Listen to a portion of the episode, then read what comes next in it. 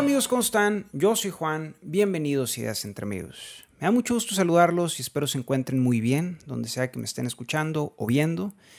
Este video o este episodio, vamos a llamarle, es muy especial para mí porque pues lo quiero asignar como mi video de aniversario o mi episodio de aniversario de los cinco años haciendo videos en YouTube.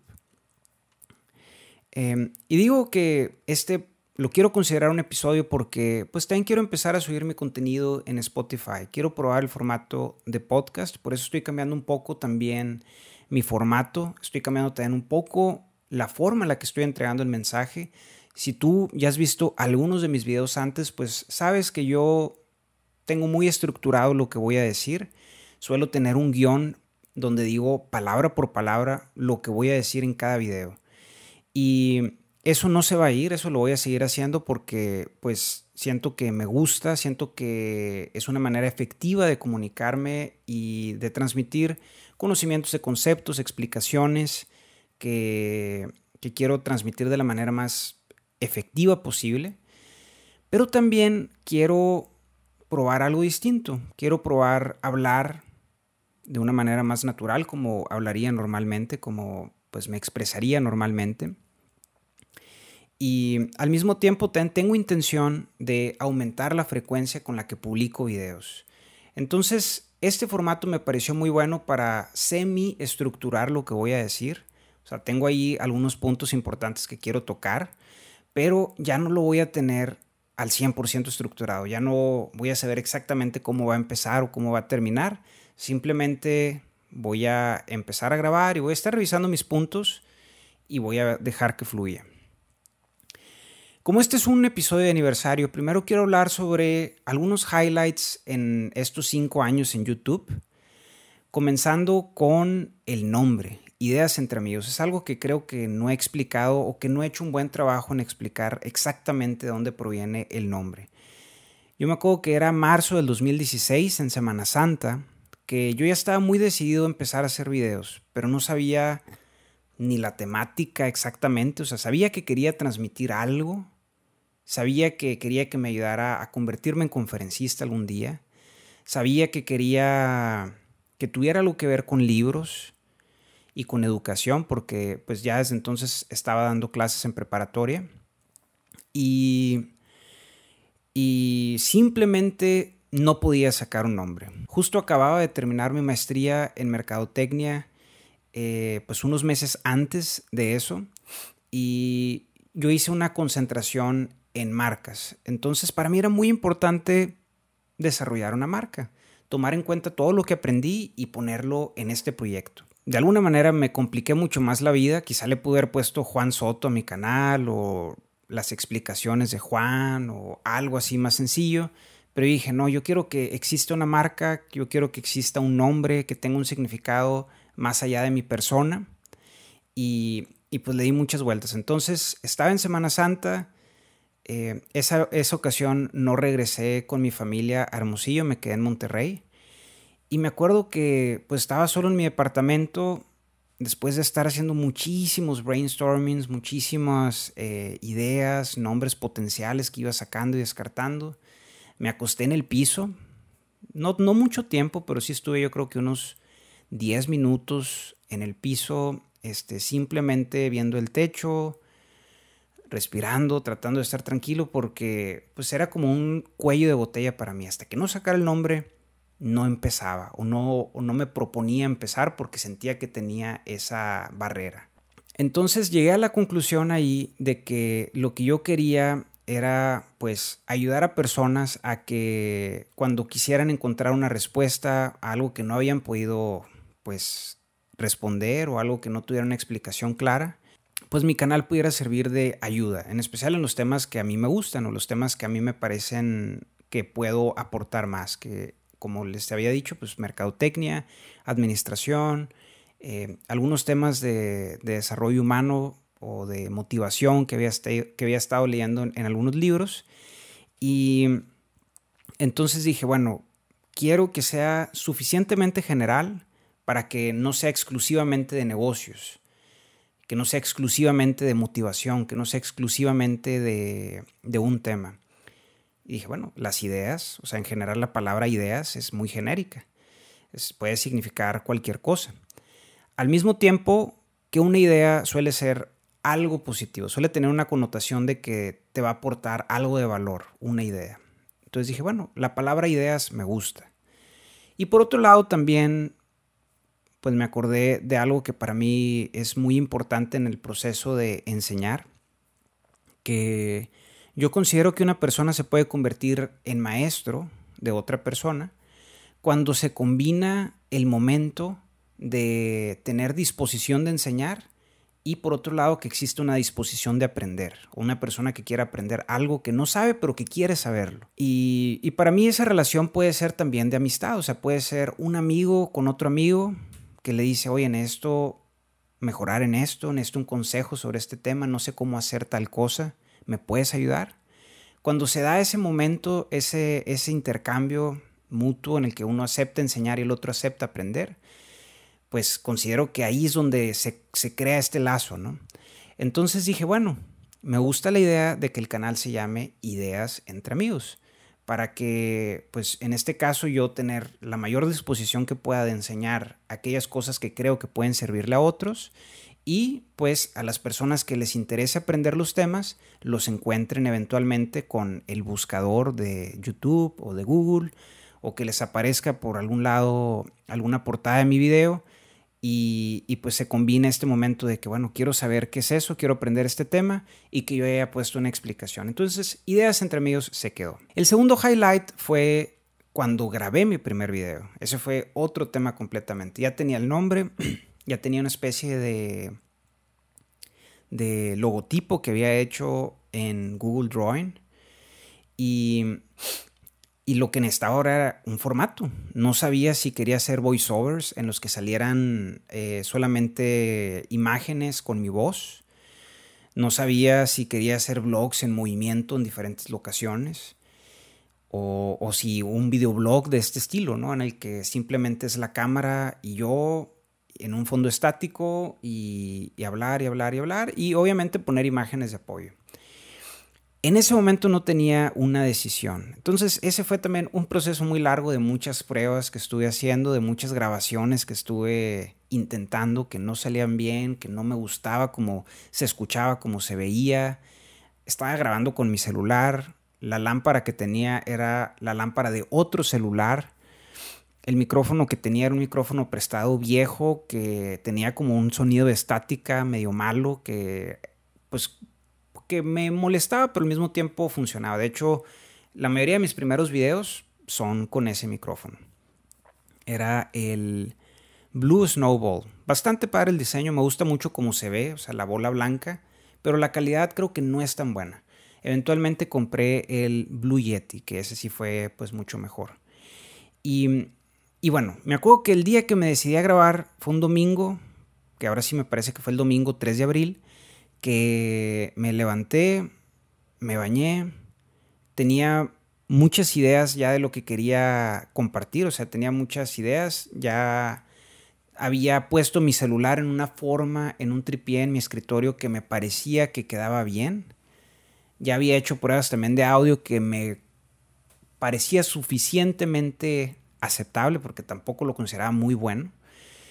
Y, y dije, bueno, voy a intentar grabar ese día me senté y empecé a hacer anotaciones sobre lo que quería decir en el video. Y eventualmente dije, bueno, voy a intentar poner palabra por palabra lo que voy a decir y luego lo voy a leer en el parrafito que tengo y luego lo voy a decir a la cámara. Y lo leía en la computadora y luego lo decía a la cámara. Y así empecé. Yo creí que eso no era algo sostenible, yo, yo creí que era algo que no podía hacer mucho tiempo, pero después me di cuenta que sí.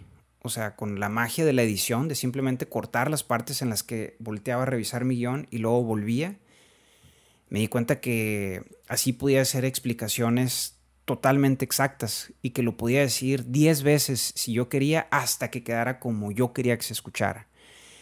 Entonces hice un guion cortito y, me dispuse a grabar. Este, me acuerdo que el tema que escogí sí fue muy intencional, eso sí me acuerdo que lo tenía muy presente, que fue del libro Start with Why, porque a lo mejor no fue el inicio más glorioso de mi canal o de, o de la manera más eh, llamativa de empezar un canal de YouTube, pero me gustaba la idea de empezar hablando de un libro que tratara sobre el tema del propósito. Y, y por eso elegí Start with Why. Recientemente lo había leído y revisado con unos alumnos y traía muchas ideas ya de la discusión que simplemente me puse a aterrizar y dije, bueno, este va a ser el primer tema que voy a compartir. Lo grabé y pues ese video me siento muy orgulloso de haber empezado, pero definitivamente no es algo que yo pueda como que mostrar como un ejemplo de cómo se hace un buen video. No tenía ni siquiera títulos de apoyo, no tenía una canción de fondo, no tenía imágenes, porque realmente todavía no sabía exactamente cómo hacer esas cosas. Casi en cada video nuevo tenía que ver varios tutoriales, tenía que ver cursos, para mejorar mis habilidades de producción y de edición. Ya como para el quinto, sexto video ya tenía una idea más de lo que estaba haciendo en cuanto a la edición. Con la grabación pues seguía grabando con mi celular.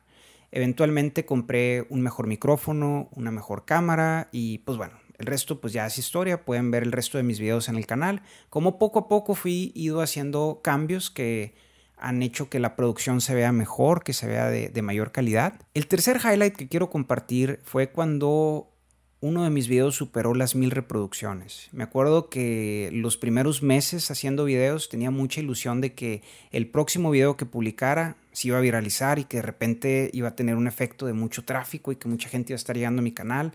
Y siempre tenía esa ilusión cada video nuevo que publicaba.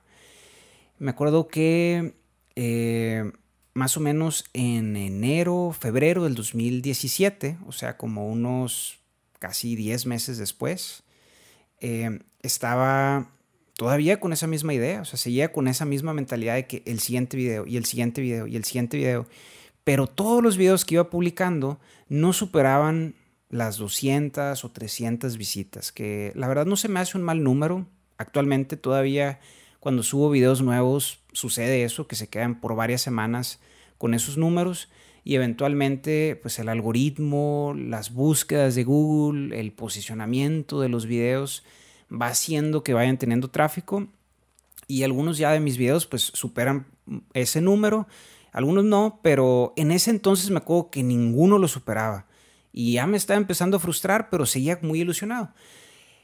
Entonces, el primer video que la superó fue una reseña que hice sobre el libro de Chumel Torres. Yo me acuerdo que fue la primera vez que me coordiné para hablar de un tema o de un libro que recientemente iba a ser publicado. O sea, yo me enteré por una pues, noticia, no sé, en Twitter o Facebook, de que Chumel Torres, un youtuber que tenía muchos suscriptores, iba a sacar un video, no, iba a sacar un libro. Y dije, bueno, ¿por qué no hago una reseña de ese libro? Y pues cuando la gente esté interesada en, leer ese libro, pues mi, reseña va a ser la primera que esté ahí. Y me acuerdo que para hacer eso posible, pues lo primero que hice fue precomprar el libro en Kindle para leerlo el mero día que saliera, o sea, desde el primer día que tuviera acceso lo quería leer. Y lo otro que hice fue pedirle al hermano de un amigo que vivía en la Ciudad de México que me hiciera el favor de comprar el libro en una librería de allá porque allá salió pues como un fin de semana antes y que me lo enviara por paquetería. Ahorita que lo pienso, creo que no era necesario hacer todo eso, me costó caro, o sea, realmente me costó caro eh, porque pues la paquetería express costó mucho más que lo que costaba el libro por sí solo. Este, aparte que que no tenía que tener el libro físico. Yo pues ya lo tenía en Kindle. Pero me acuerdo que la intención que tenía o la estrategia que armé para ese video era voy a hacer un giveaway de este libro.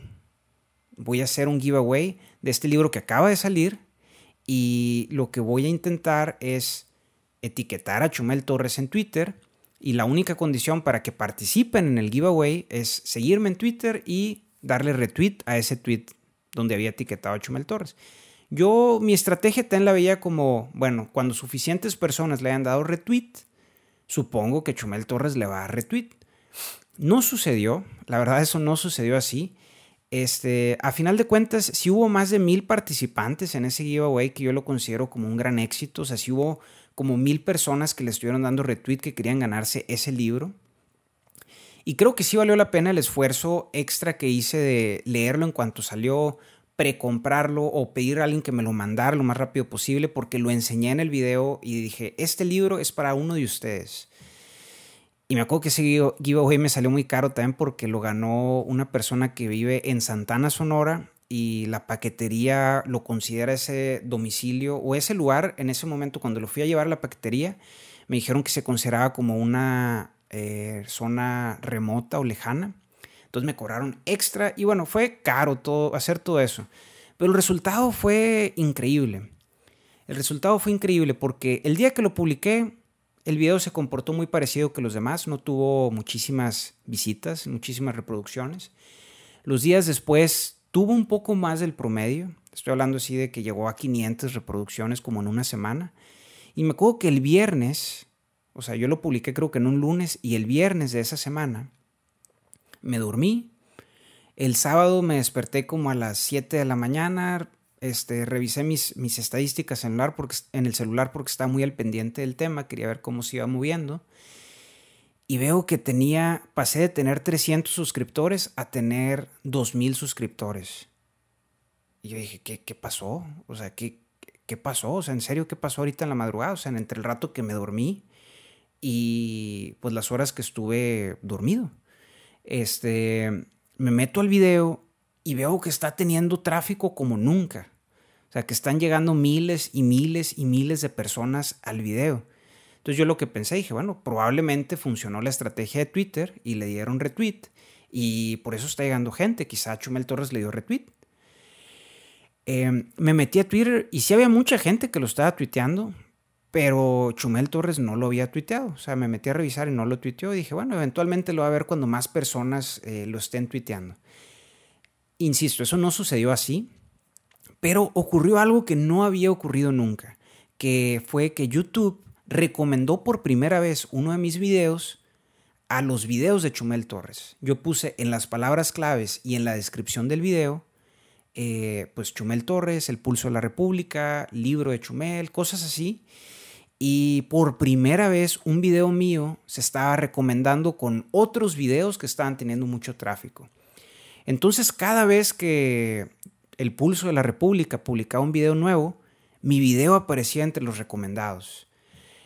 Entonces, eh, pues obviamente superó las mil reproducciones por mucho y generó un efecto muy positivo en el resto del canal porque la gente que llegaba me decía de que llegué aquí por el video de Chumel Torres, en el que hablaba sobre un libro de un youtuber, pero veo que tienes otros contenidos de negocios, de administración, de mercadotecnia, que has hablado de otros libros, este, me quedo por eso que me decían, te descubrí por este tema, pero me quedo por lo otro. Eh, ese fue un highlight súper especial para mí porque, pues, por un lado, toda mi estrategia funcionó sin que funcionara, o sea, todo el resultado de mi estrategia lo obtuve sin que funcionara tal cual.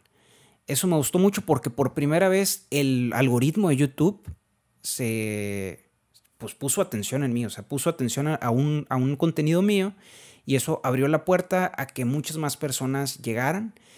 Y eventualmente el video a los meses dejó de tener visitas, pero alcanzó más de 100 mil reproducciones en como un mes o dos meses.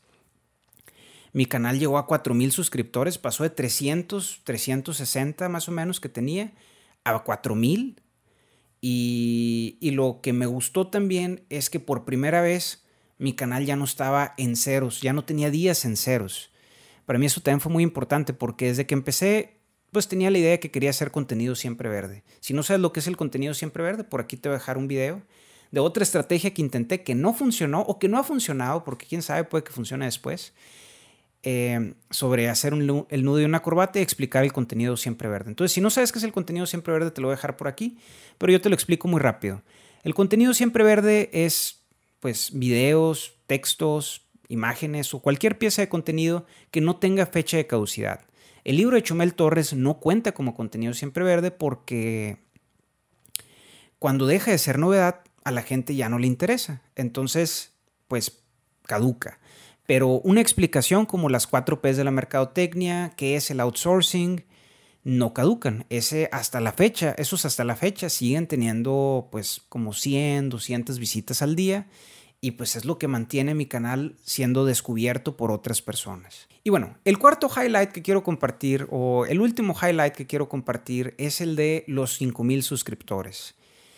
Eh, para mí ese fue muy especial porque fue una meta que puse en mi segundo video de mi canal que dije, en un año voy a llegar a 5000 suscriptores. Y me acuerdo que pues en los primeros meses todo parecía indicar que no lo iba a lograr. O sea, era diciembre del año que había empezado, ya llevaba varios meses estaba muy lejos, eran como 300 suscriptores.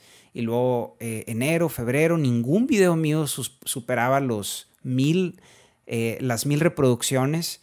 Entonces, ¿de dónde iba a llegar yo a 5000 suscriptores? Eh, y pues ocurrió este fenómeno de un video mío que fue muy sugerido por YouTube, que fue recomendado. Y llegué a 4000. Y este. ¿Qué será? Pues bueno, no llegué a los 5000 ese año, me acuerdo, no llegué a los 5000, pero gracias al descubrimiento que tuvo mi canal en ese periodo, los siguientes videos que publiqué empezaron a tener un poco más de atención. Este, durante el 2017 pues hice varios experimentos de videos diferentes y para enero del 2018 llegué a los 5000 suscriptores, o sea, sí me llevó más del año. Claro, pero este, para enero del 2018 lo logré. Y fue muy especial sobre todo por el bonito detalle que tuvieron mis alumnos que pues en ese entonces estaban muy al pendiente de, mi canal, de lo que estaba haciendo. Este, como que les llamaba mucho la atención que uno de sus maestros fuera youtuber y que estuviera intentando yo pues hacer contenido para, para internet. Y y me acuerdo que cuando llegué a los 5000 suscriptores, pues yo subí a lo mejor una foto en Facebook, algo así, pues simbólico, para que no pasara de noche. Eh, no subí nada a mi canal, no puse nada aquí. Y me acuerdo que el día siguiente o a los días siguientes que fui pues a dar las clases a la prepa, eh, venía saliendo del baño, venía camino a dar la clase y, y me acuerdo que que veo una alumna que dice, ahí viene, viene, y pues ahí no, no, no me pasó por la cabeza, pues nada exactamente, o sea, no sé, estaba hablando de mí o quién. Entro al salón y pues me aplauden, este, gritan de qué.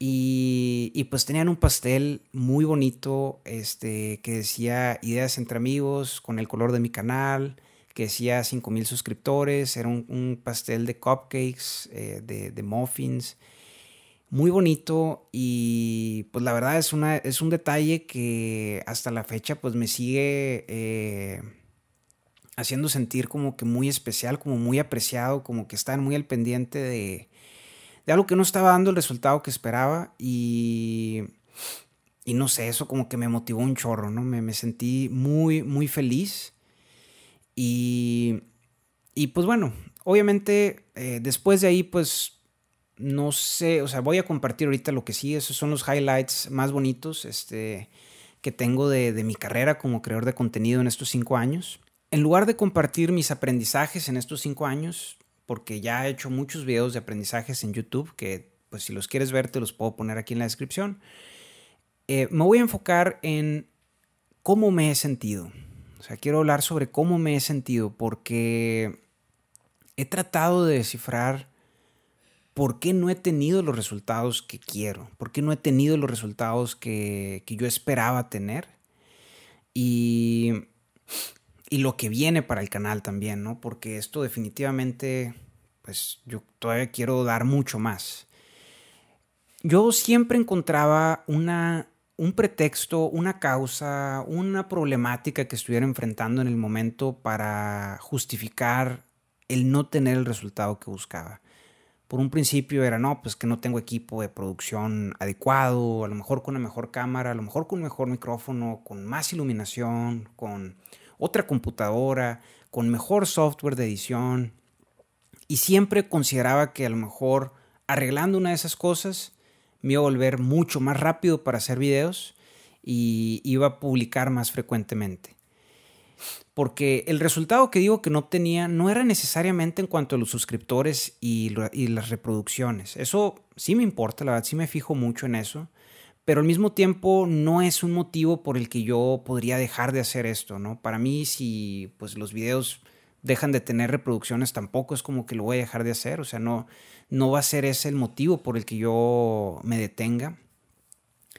Este, sino que el resultado del que yo hablo era del que yo mismo estaba produciendo, que era la cantidad de videos que estaba produciendo. Obviamente para mí siempre es más importante la calidad que la cantidad, pero el problema es que estaba dejando, pues, periodos de meses sin publicar videos, ¿no? En especial después del 2018, que venía con una motivación muy alta, y termina el año y en 2019 no grabo videos en meses, ¿no? De repente ya va medio año y todavía no grabo ningún video.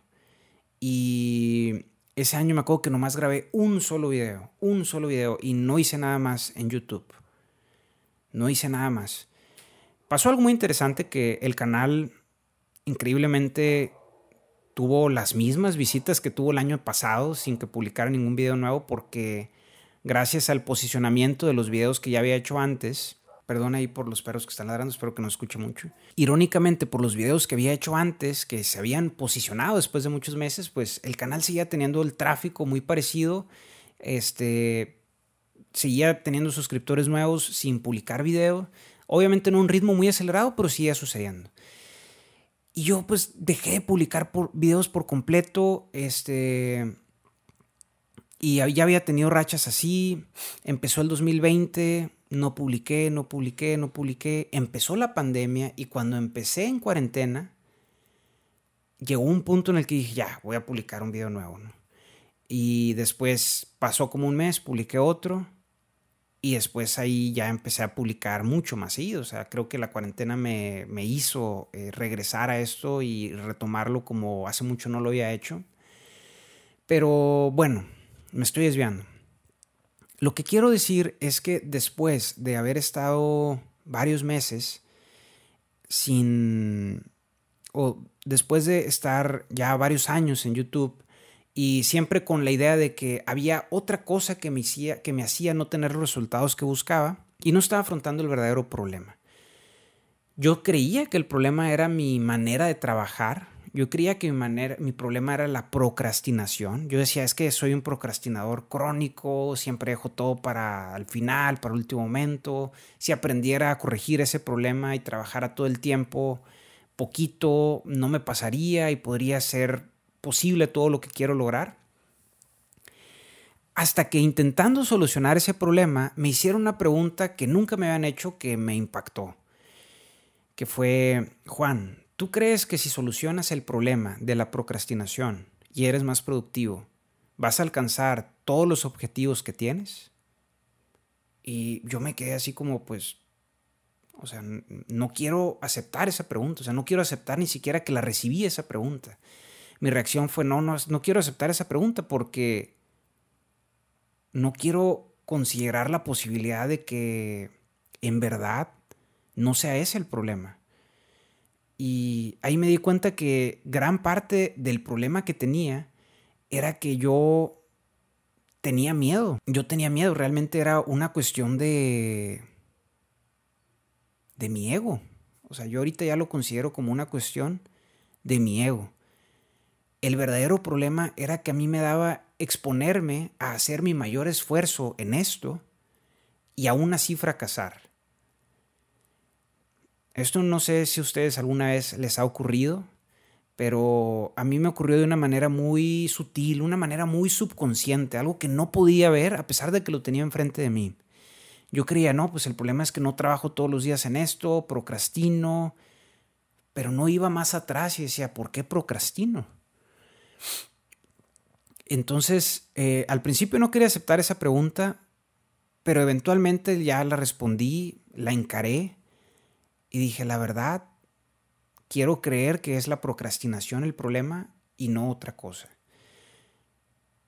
Porque si no fuera la procrastinación, o sea, si yo realmente pudiera solucionar ese problema y de todos modos no obtuviera los resultados que quiero, entonces el problema estaba mucho más en el fondo, mucho más en la raíz de mi persona.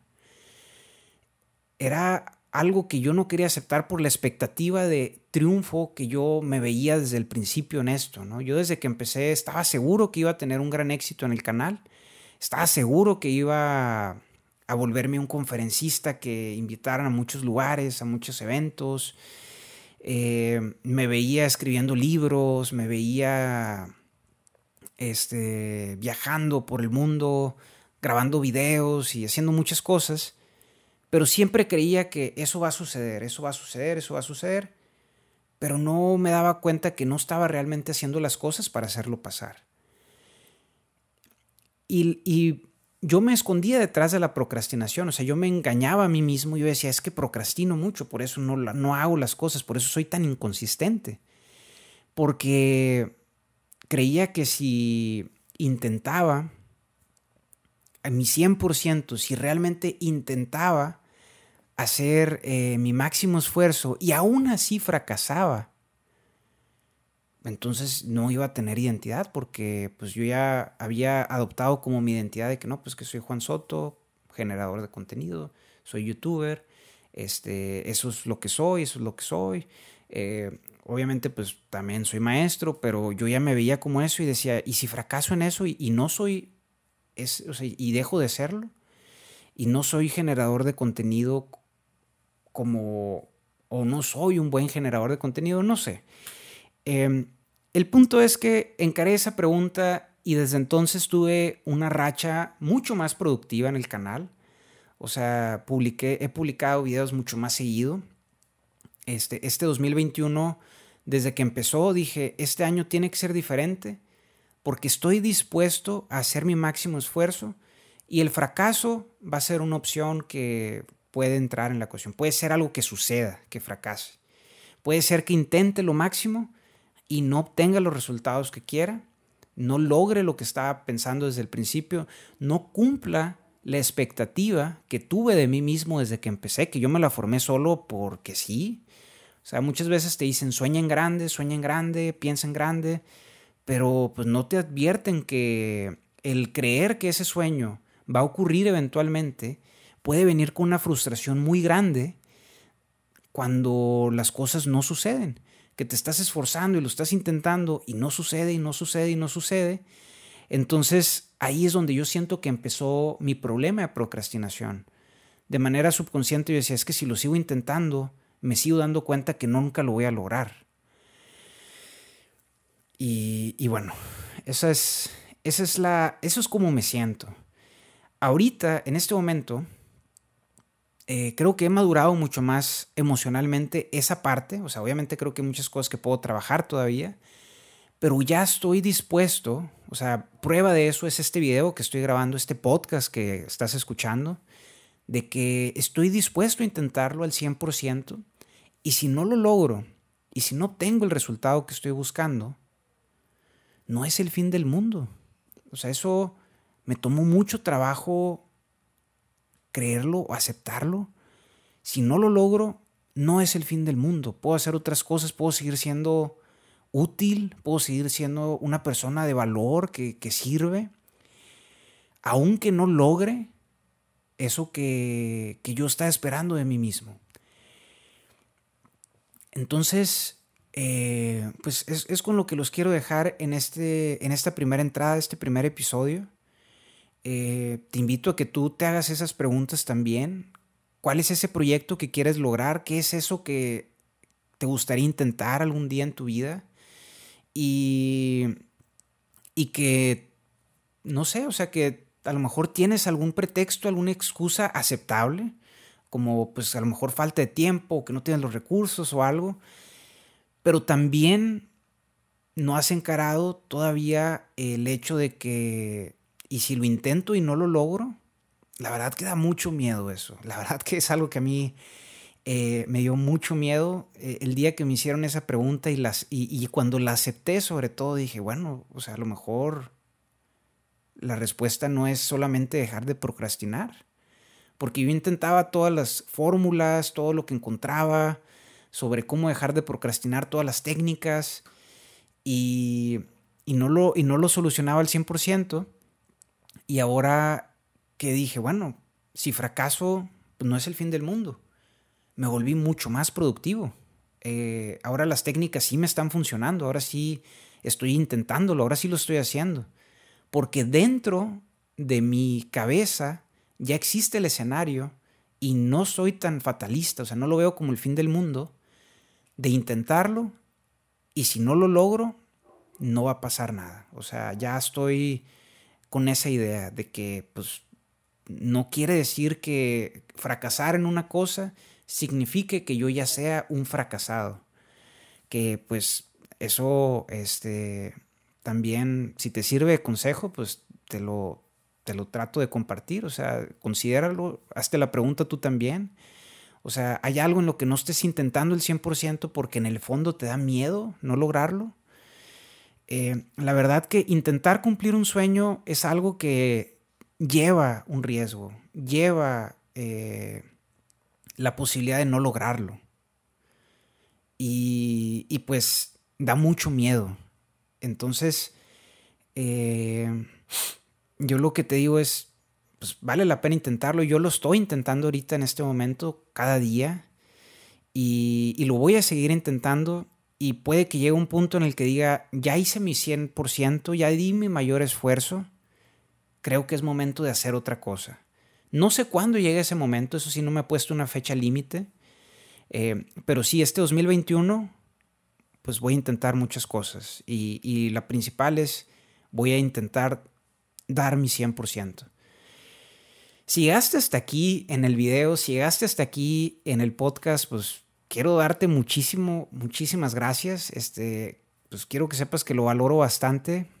A final de cuentas, eh, lo que hace que valga la pena el trabajo y un valor de, lo que hace que valga la pena el trabajo y un generador de contenido es que pues las personas que están del otro lado reciban el mensaje y pues de alguna manera causa algún impacto. Si fue así, pues este te agradezco muchísimo que estés escuchando. También este pues fue la primera entrada, el primer episodio de mi nuevo podcast. Eh, si tienes sugerencias, ideas de temas que te gustaría que yo discuta aquí, por favor, déjalos en, en los comentarios. Yo pues los voy a tomar muy en cuenta y pues una vez a la semana va a haber un video de este formato en mi canal y una entrada, un episodio nuevo en mi podcast. Voy a empezar con eso y pues obviamente también los otros videos que he estado haciendo por mucho tiempo van a seguir saliendo. El que viene es el de cómo aprender de audiolibros. Lo voy a publicar pues después de este video y antes del siguiente de este video. Entonces, estate atento. Este, y pues bueno, muchísimas gracias. Muchísimas gracias amigos. Nos vemos en el próximo video o en el próximo podcast. Hasta luego.